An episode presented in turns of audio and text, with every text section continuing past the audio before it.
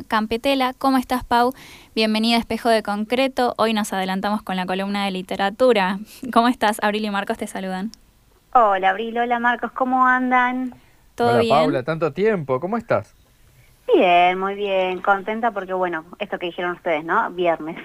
Sí, tal cual. Y la cuerpa lo sabe. Totalmente, nos encanta, aparte nos encanta el espacio de la columna de literatura, así que estamos muy entusiasmados con lo que venís a traernos. Bien, buenísimo. Sí, sí, por lo que habíamos estado charlando previamente, además eh, ya hay una lectura previa de, de esto que voy a comentar hoy, así que va a estar bueno porque se puede armar una ida y vuelta. Bueno, yo le había comentado a Abri que hoy voy a hablarles sobre una novela que se llama Chicas Muertas, escrita por Selva Almada, una escritora argentina, ¿no? Eh, es una novela fuerte, ya desde el título nos, nos interpela, nos hace ruido, eh, nos puede generar incluso hasta, hasta una sensación de malestar, ¿no? Porque muy fuerte, chicas muertas.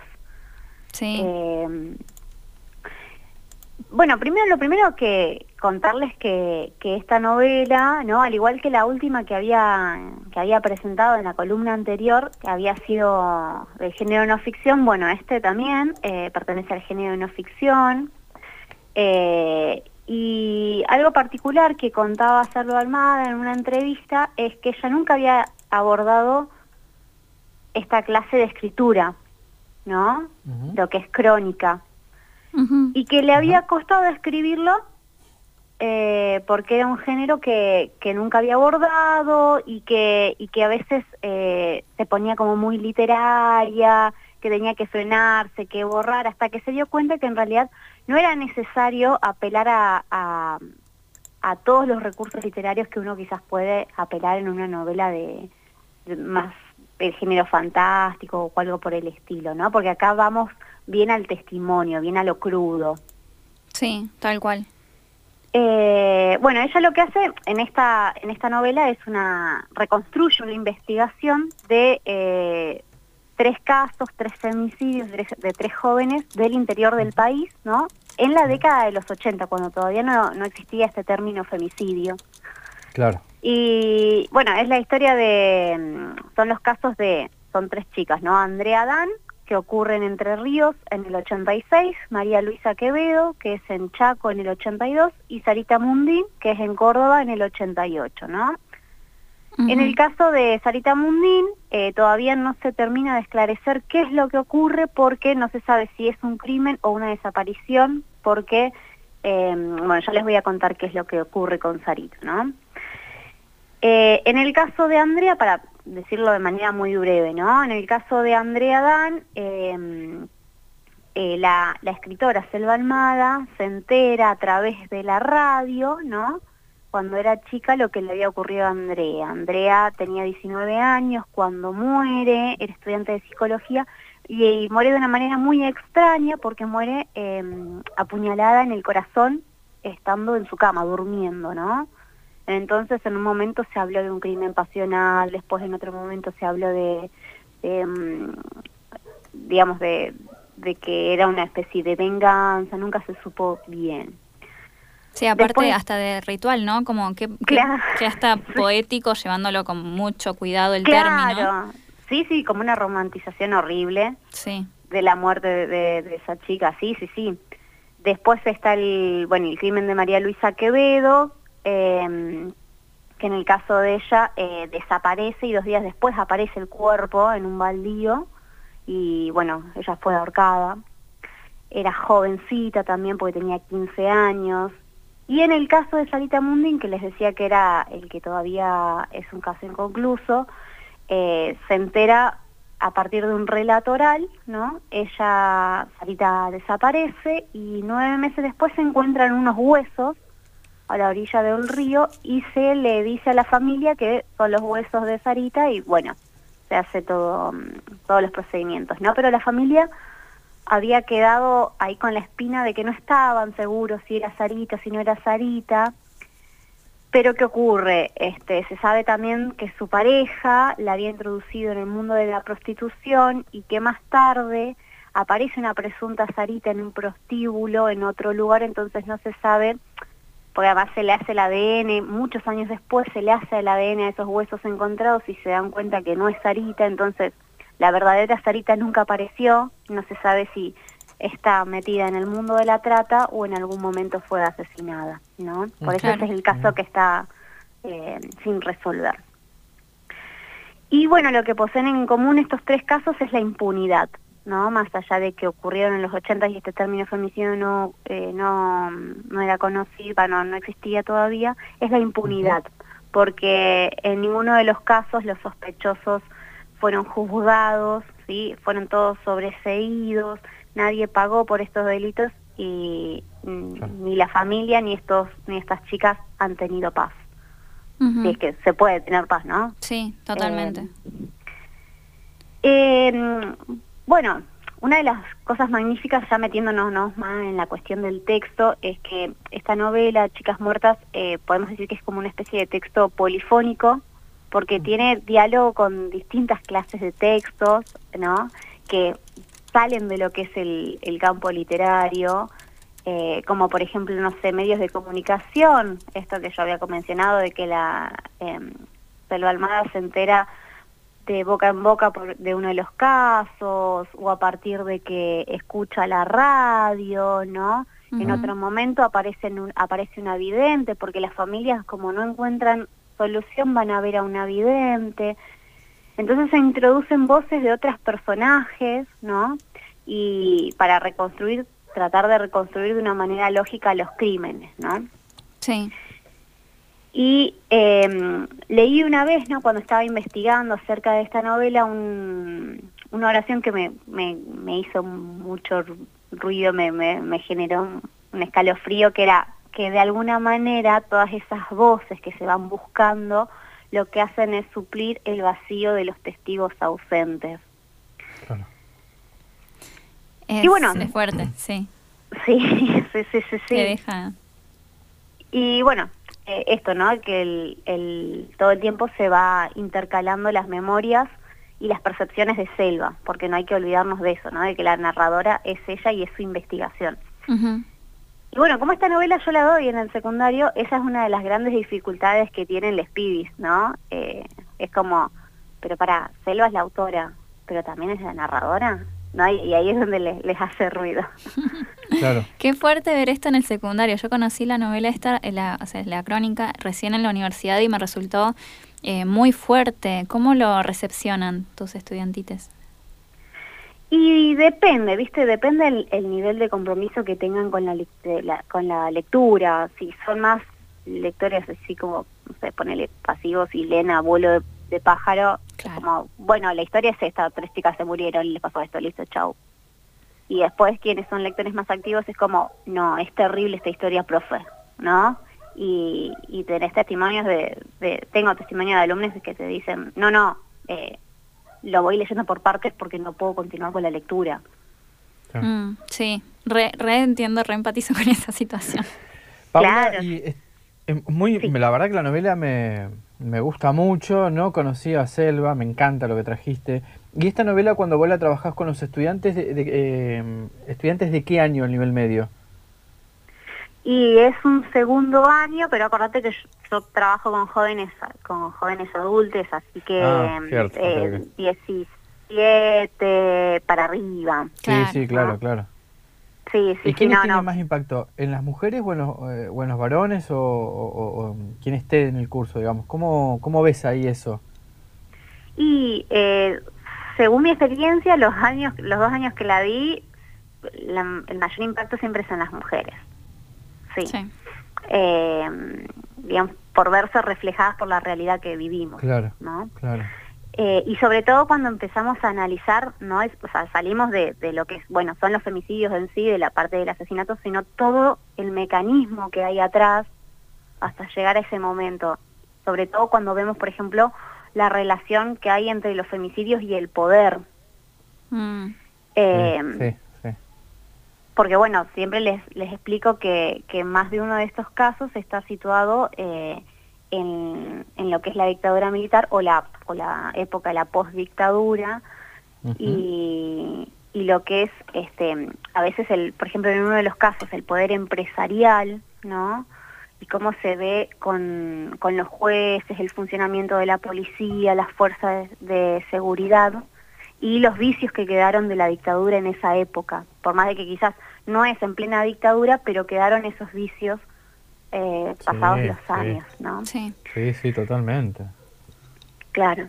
Eh, bueno, es en el caso de, de, Sarita Mundín que se pone en evidencia la, complicidad con los sectores políticos eh, y como se, se, había dedicado a la prostitución, yo acá tengo una cita de la novela donde se dice lo siguiente, si me permiten leerla, dice, de girar en la ruta pasó a tener una cartera de clientes del comité.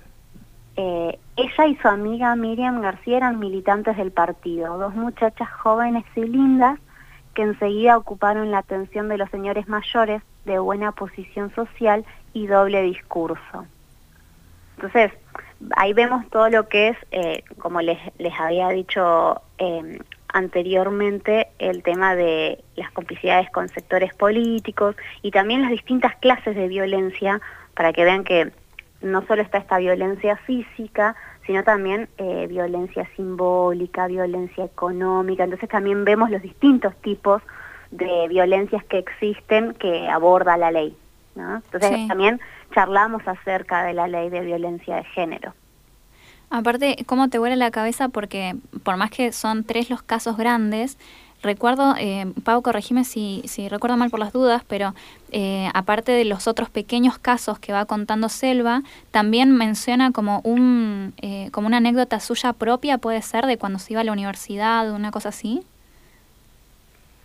Mm, ay, ¿sabes qué algo? Eh, sé que sé que en varias oportunidades ella cuenta cómo cómo está naturalizada la violencia, ¿no? Mm. Y cómo a partir del estudio de estos casos ella se va dando cuenta de, ah, mira, yo también he vivido todas estas clases de violencia. Claro. ahí está, muy personalista también, como no sé si es el término adecuado. Intimista, ¿no? Claro, exactamente. Sí, sí, sí, totalmente. Y esa clase de redacción hace que muchas veces, eh, como ella no es una no es una redacción llana donde ella nos cuenta los casos y listo, sino que muchas veces va saltando de un tema a otro a partir de las cosas que se va acordando y a veces eso hace que el espíritu se pierdan en la lectura. Entonces te dicen, no, pero ¿en qué me tengo que concentrar? Y es como, no, bueno, pará, porque como es una escritura tan personal, hace que uno salte de un tema a otro. Ah, viste. Claro como que te puedes perder para los dos lados, como capaz que te perdés en un sentido así como mencionas vos, pero también te puedes perder de que te sumergís en esas anécdotas que cuenta ella de su vida. Es como... Sí, sí, sí, sí, también, totalmente, totalmente. Ellos me, les pibis me han dicho, eh, pero acá menciono un montón de casos, sí, sí, porque a partir de la investigación de un caso saltan tres más. Claro. Entonces se terminan nombrando un montón de nombres pero bueno, los tres, los tres más importantes en los que ella se basa y ella investiga son estas tres chicas. Vos sabés, Paula, que te escuchaba, en, bueno, te escucho en todo lo que estabas comentando y cuando hablaste de la relación entre algunos espacios o actores del poder perteneciente, puede ser el mundo del empresariado, también puede ser el mundo de la política, el mundo de la justicia, asocié rápidamente el triple crimen de Chipoletti, rápidamente y tristemente. Sí, eh, sí, sí, Digo, lo, lo asocié y quería agregar esto porque esto de la literatura con nuestra vida política y social y lo que nos ha pasado en el Alto Valle en los últimos 30 años, 20 años, tiene, parece que tiene puentes que van y que vienen y que, y que nos invitan a reflexionar sobre nuestro pasado reciente. Tal cual, totalmente. Sí, sabes que una de una de, una de mis alumnas este, sacó a relucir eh, como a modo de ejemplo el caso del triple crimen me dice, me hizo acordar del triple crimen. Bueno, y nos pusimos a, investigar un poco y a hablar, eh, va a ellos sobre todo, ¿viste? les, les dije que investiguen.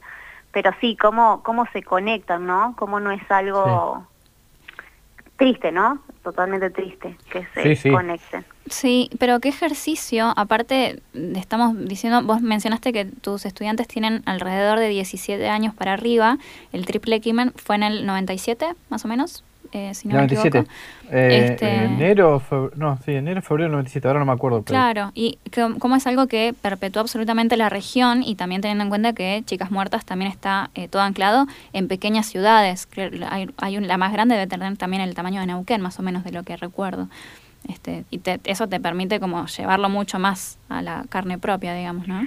Claro, tal cual. Eso también es un detalle que les, les suelo mencionar, eh, el hecho de que son ciudades del interior del país, ¿no? Porque siempre decimos, bueno, Dios es argentino, pero atiende en Buenos Aires, y mm. como muchas veces todo se refleja, eh, en esa frase se reflejan un montón de cosas, y bueno, que vean que, que, estas cuestiones ocurren en, todo el país, en todo el mundo, ¿no? Y también en, ah, ciudades, ah. y pero que bueno, el hecho de que sean ciudades chiquititas justamente contribuye a la impunidad a veces o al silencio, a, la invisibilización. Y, a la intimidación hacia los familiares y amigos de las víctimas. Es, es mucho más sencillo también. Hay, hay un montón de mecanismos de disuasión, entre comillas, para que las familias o, el entorno o algún testigo tenga cierto temor eh, de hablar. Y actualizo esto, eh, porque yo dije enero, febrero del 97, no, noviembre del 97. 11 de noviembre del 97 el primer triple crimen de Cipoletti. Claro. Sí, sí, es eh, re, fuerte. Pau, qué mm, lectura interesante y aparte, qué lindo que, o sea, otra vez lindo entre comillas también, este, qué, qué linda iniciativa que lo, lo, trates en el, en el colegio. Y sí, e, esto que, que mencionaba en el miércoles, no, no, sí, sí, acá estoy, acá estoy. Ah. Eh, esto que mencionaban el miércoles cuando hablábamos de la ESI, cómo la ESI nos interpelaba y cómo dábamos la ESI, bueno, eh, trato de pensarla de, muchas aristas y esta es una de ellas. Sí, sí, sí, totalmente. Qué lindo que eh, nuestros columnistas articulen literatura que parece ser, parecería ser un terreno de la ficción de, o de la no realidad o de la fantasía y, y, sí, que lo es también, ¿no es cierto? Pero al mismo tiempo hay un anclaje muy humano, muy político, muy, muy nuestro. Eh, y, compartirlo a mí me gusta mucho. La verdad que, además de conocer a grandes escritoras o escritoras, porque como decía, a, a esta escritora de Entre Ríos realmente no la conocía y lo que ha contado Pablo y lo que está contando, nada, me, me motiva, me motiva a ir a buscarla, a leerla, quiero saber más. Bien, buenísimo. E, es la idea. es la idea. Totalmente. y más para el fin de semana largo, ¿no? Sí, ni hablar. Sí, sí además tiene una escritura, viste, al ser eh, esto, ¿no? Una, una crónica, es una escritura sencilla. Entonces es una lectura súper llevadera. Claro, está bueno eso. Me gustó mucho. Pau, nos quedan dos minutitos nada más, eh, por si queda alguna idea por cerrar, este, pero ya te digo que nos encantó la propuesta de para el fin de semana, tal cual como dijo Marcos. Perfecto. No, eh, yo para agregar más nada, eh, no, no tengo más nada para agregar, salvo que quieran hacer alguna consulta. Eh, siempre, obviamente, la recomendación de, qué sé yo, siempre depende del estado del ánimo de la persona también, ¿no? es una lectura muy fuerte, entonces si una persona está pasando un, un momento delicado y no, no sé si es prudente que agarres una, esta clase de lectura. ¿no? Porque te vas a encontrar con temas em, muy fuertes, que, heavy, que van a impactar. Qué buen disclaimer, totalmente. Pasa también con las series, con las películas y, ¿por qué no? Obviamente pasa con los libros donde le pones más impronta todavía porque te puedes imaginar las cosas de una manera mucho más eh, compleja, incluso de lo que se puede imaginar la autora u otra persona que esté leyendo. Tal cual, totalmente, totalmente de acuerdo. Bueno, Pau, te agradecemos muchísimo el, el contenido que nos has traído, la recomendación y sobre todo la reflexión, porque realmente em, Chicas Muertas eh, a mí personalmente me pega un montón, no dejo de recordar el trabajo que hice hace muchos años eh, y esos pequeños casos que muestra que todos conocidos por la autora, o sea, tenés muchísimos y que si nos, nos, ponemos a pensar, todos y todas y todes conocemos casos como los que retrata la autora más allá de los femicidios y casos personales. Sí, sí. Bueno, eh, hablando de estos casos, además del primer triple crimen, se me vino a la mente eh, Otoño Uriarte, la, chica, la, adolescente de Fernández Oro, Florencia Penalqui, eh, desaparecida en Buenos Aires, pero aquí de Neuquén. hace poco, cuando fueron tres, cuatro meses, que asesinaron a esta chica de Chipoletti. De Chipoletti. la encontraron en la ruta. Digo, realmente uno en, este, en estos pequeños minutos, no sé, 7, 8 minutos, 10, fíjate la cantidad de casos que van apareciendo y el, y el, y el denominador en común, como decía Paula, pero es en el relato de la novela, que está basada en hechos reales, eh, es que la mayoría queda impune. Esto es lo que duele. O sea, duele que haya una mentalidad, una persona que tenga la que pueda hacer eso, pero más me duele que, que no haya justicia. A mí esa parte me, me, me, da, me da escalofrío, ¿viste? Y, y, qué, y qué terrible y qué horroroso cuando uno se pone a pensar y vos decís, bueno, estos casos son de los 80. Bueno, pero estamos en el 2020 y sigue igual, no cambió. La impunidad sigue estando. Totalmente. Leerlo en, en esa, con contexto y en perspectiva es, es lo, lo, lo más, lo, una de las cosas que más te impacta, ¿no? Este, Así que bueno, Pau, muchísimas gracias. Bueno, gracias a ustedes. Te mandamos un, brazo, un abrazo grande. Bueno, muchísimas gracias. Gracias igualmente, besos. Que estén muy bien. Que, gracias, Paula. Hasta luego. Hasta luego. Estábamos hablando con Paula Campetela, que nos estaba contando sobre Chicas Muertas de Selva Almada, es eh, una, una, crónica o una novela que eh, realmente es muy para leer, tal cual para este fin de semana, pero eh, tal cual como dijo Pau a lo último, hay que estar con un, con un ánimo muy predispuesto y, y, que sepas que es una lectura fuerte, ¿no? Porque no siempre se puede leer todo en todos los humores. Entonces me parece interesante también esa, esa mirada. Totalmente. ¿Qué te parece, Marcos, si hacemos un punto y aparte? Vamos con un tema musical. Woz estrenó ayer Mira Mamá, súper lindo y emotivo, pero con otro ánimo de emotivo. Dale, me encantó. Vamos, vamos.